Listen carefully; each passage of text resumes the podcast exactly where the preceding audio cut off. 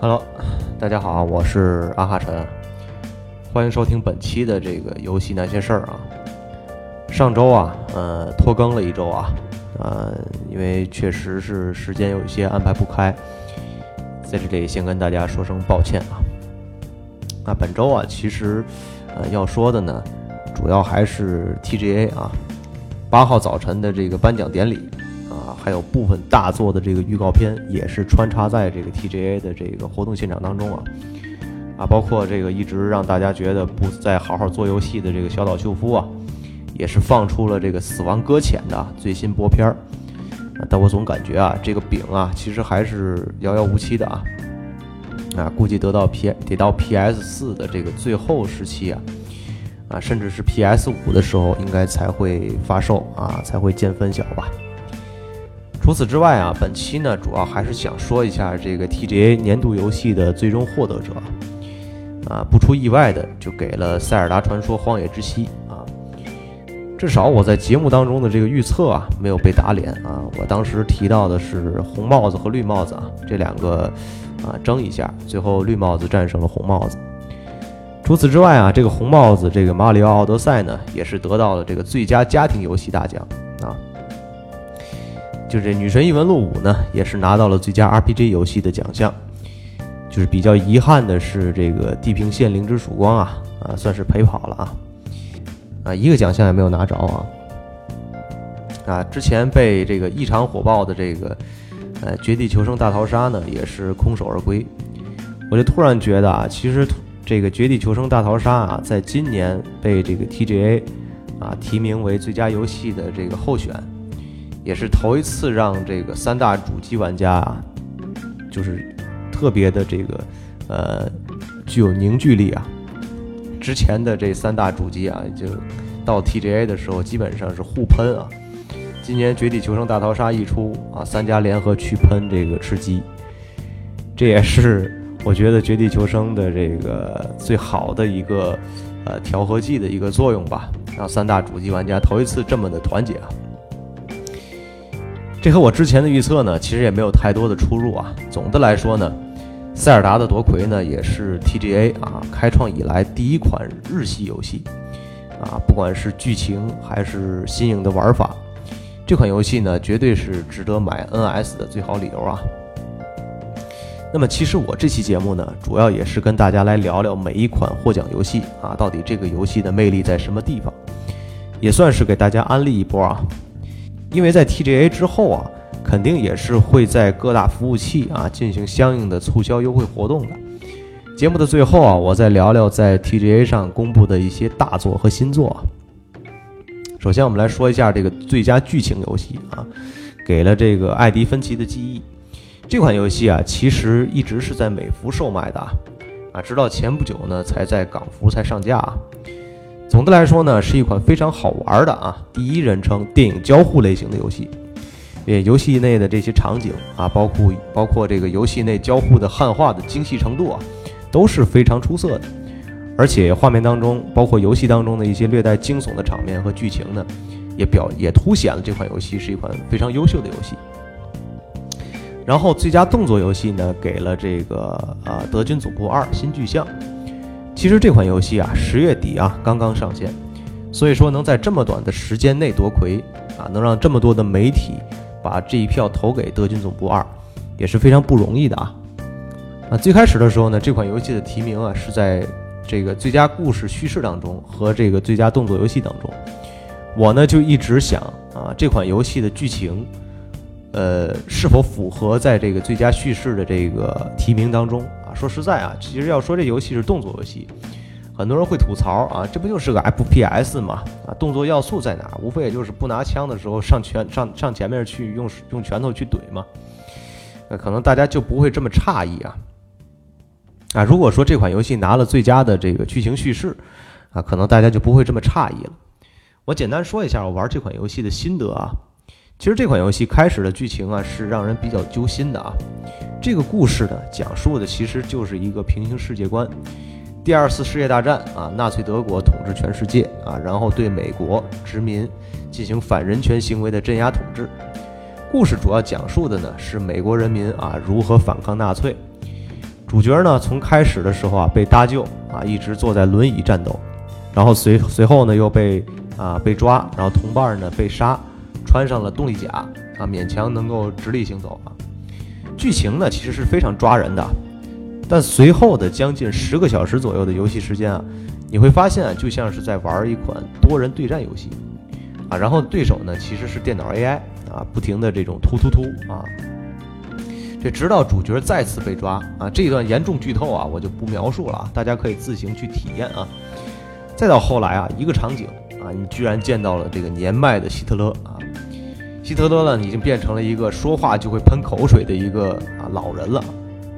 对于场景呢，细致刻画的程度啊，包括剧情走向的这种演出的效果啊，我个人认为啊，是我玩过这个贝塞斯达的所有游戏当中啊，能排前三的游戏啊。然后呢，就说一下这个最佳 RPG 游戏啊，就是角色扮演游戏的呃冠军啊，就是 P 五啊，这款游戏我就不多再赘述了。确实很好玩，你会觉得啊，日系 RPG 啊，并不是像之前说的那么的没落啊。P 五这款这种类型的游戏啊多一些啊，说不定真的能够拯救日系 RPG 游戏啊。然后就说一下最佳策略游戏，就是这个《马里奥与疯兔》。其实这两个 IP 啊，单拿出来一个来卖啊，都会是百万级的销量。那么，那么两个当家 IP 啊凑在一起啊，育碧和这个任天堂的联手。拿下区区一个最佳策略游戏的桂冠，其实感觉也并不是这么困难了啊。然后就是最佳体育游戏啊，也就是竞速游戏，就是《极限竞速七》啊。今年啊，不管是非法还是 NBA 二 K 啊，还是实况足球，都没能染指这一奖项啊。并不是说《极限竞速七》优秀到了极致，而是真心这些作品啊烂到了就是近十年都无法比拟啊。从各大媒体的评分来看，这几款年货体育游戏啊，是不是也该改改政策了？反正像我这种不怎么玩体育游戏的啊，我就觉得每年你放个补丁啊，更新下名单，调一调数值就完了啊，做点选秀新成员或者直接出个 DLC 就算了，就有必要一年出一座吗？啊，其实玩家也不傻。不过明年啊，随着应该随着这个俄罗斯世界杯的开启啊。TGA 的这个奖项呢，应该还会回到三大球上来啊。然后最佳动作冒险游戏啊，就是《塞尔达传说：荒野之息》啊，也不再赘述了。最受期待游戏啊，《美国末日二》。其实这几个提名啊，除了这个《荒野大镖客二》和这个《怪物猎人世界》之外，全是索尼的第一方游戏啊。做游戏方面啊，其实索尼还是值得让大家期待的。从去年的这个科隆游戏展啊，放出这个《The Last of Us》的第一段预告，再到今年巴黎游戏展放出的第二段，这个古人云啊，好事成三啊，明年再播第三段啊，后年就出游戏了。我觉得这事儿我就定了啊，谁听我的呀？据少说，今年的比较大的赢家应该是一家独立游戏工作室啊，也就是这个《地狱之刃》啊的这个叫什么塞纳的献祭。的工作室啊，拿了两项大奖，一个是最具影响力游戏，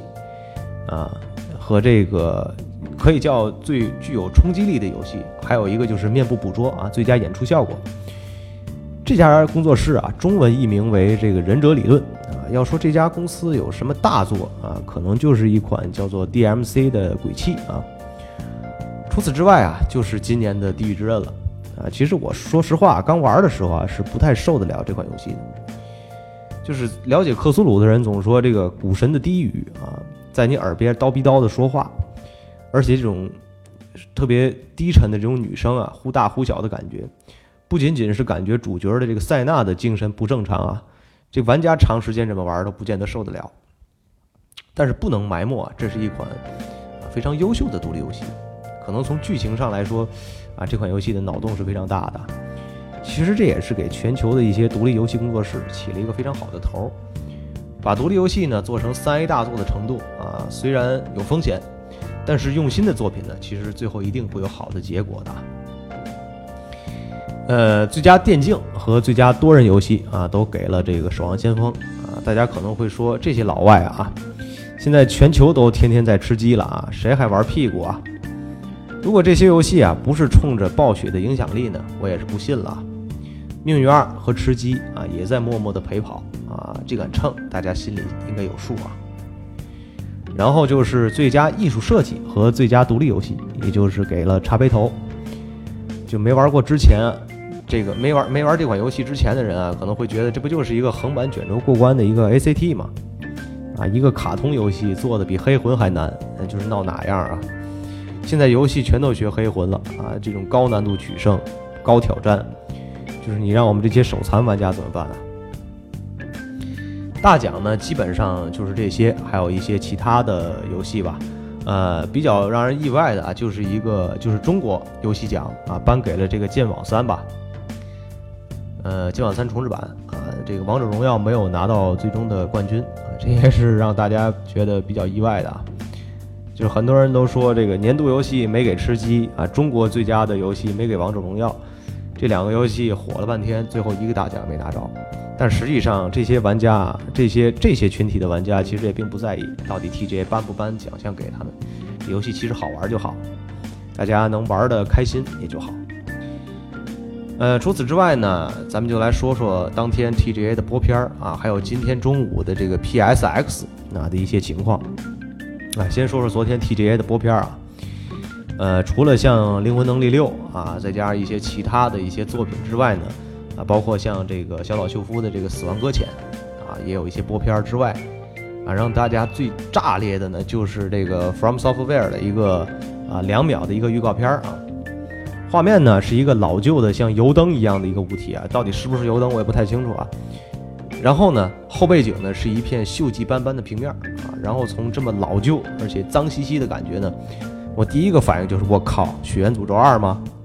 后来又觉得不太可能啊。难道是这个新的 IP 吗？其实这个风险也比较大，也比较大啊。我觉得宫崎老贼会这么大方的直接公布新 IP 吗？而且这两秒钟的这个预告片能看出什么？嗯，这个这种犹抱琵琶半遮面啊，现在 From Soft 这个 From Software 也不太好好说话了。这种不好好说话的方式，也是这这几年学了很多的其他的一些游戏大厂。然后我们就来说说这个今天中午的这个 PSX，啊，就是很多人都在说啊，索尼天天在喊核弹啊，那这 E 三就开始在喊核弹，啊，E 三之后就是科隆游戏展啊，科隆游戏展之后就是东京电玩展，东京电玩展之后就是巴黎游戏展，巴黎游戏展之后就是这个 PSX 啊，再加上昨天的这个 TGA，每次的这个大展之前都在喊我们这这这次有核弹啊。很多的这媒体都在说，今年最后一次了，就是 PSX，啊，再给索尼最后一个核弹的机会吧。但是今天我们依然没有看见核弹啊，无非也就是公布了一些啊，就是这个 Sucker Punch 啊，就是那个呃恶名昭彰的那个那个工作室啊做的，呃，这个叫什么游戏叫《对马之魂》啊，这个一个播片儿啊，小岛秀夫把这个《死亡搁浅》拿出来放一放。啊，然后底特律啊，化身为人又拿出来放一放，呃，战神四又拿出来放一放，啊，其他就是一些无关痛痒的一些 VR 游戏啊，还出了一个这个十人大舅的一个 VR 版，其实意义都并不是非常大啊。就是索尼今年是忽悠了咱们一年啊，明年也没有什么太多新的作品，包括像这个 Days Gone 啊，就是那个什么往日不再，包括像这个蜘蛛侠的一个新的这个作品。啊现在也没有什么具体的一个说法，我们就来说说索尼的一些啊今年的一些想法吧。其实，呃，他在他这么去故弄玄虚的去每次都在宣传这种核弹的这种理念，其实实际上啊就是在对抗。我个人认为是在对抗这个微呃这个微软的这个 Xbox One X。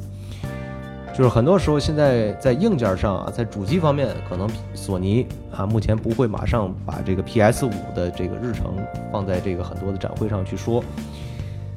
在硬件上拼不过这个微软，那么我们就在软件上跟你拼呗，大概就是这样一个情况。但是如果说你可能轻描淡写的去把整个的发布会发布会放出来，啊，大家呢可能慢慢的就会淡忘。所以我觉得索尼的这几次的展会呢，都是在自己刷自己的存在感。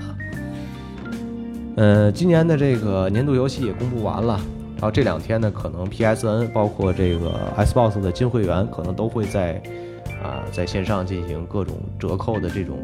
啊呈现了啊，各种的打折，大家可以去近期去关注一下啊。我可能啊我在这预测一下，应该是有啊。呃，下一周呢，我因为我在上一期的节目，在在上一周的时候呢，我跟这个群里的小伙伴也说了，我想做一个大的专题啊，就是关于这个平行宇宙世界观的一个情况。其实上周啊，其实风险是挺大的。为什么我没有去更上一期节目？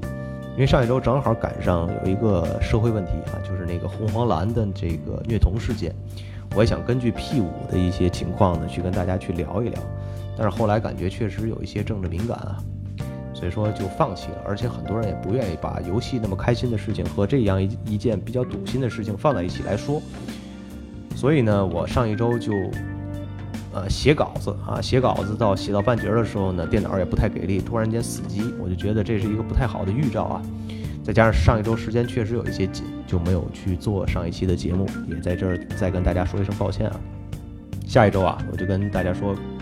说的就是我想做一个大型的这种。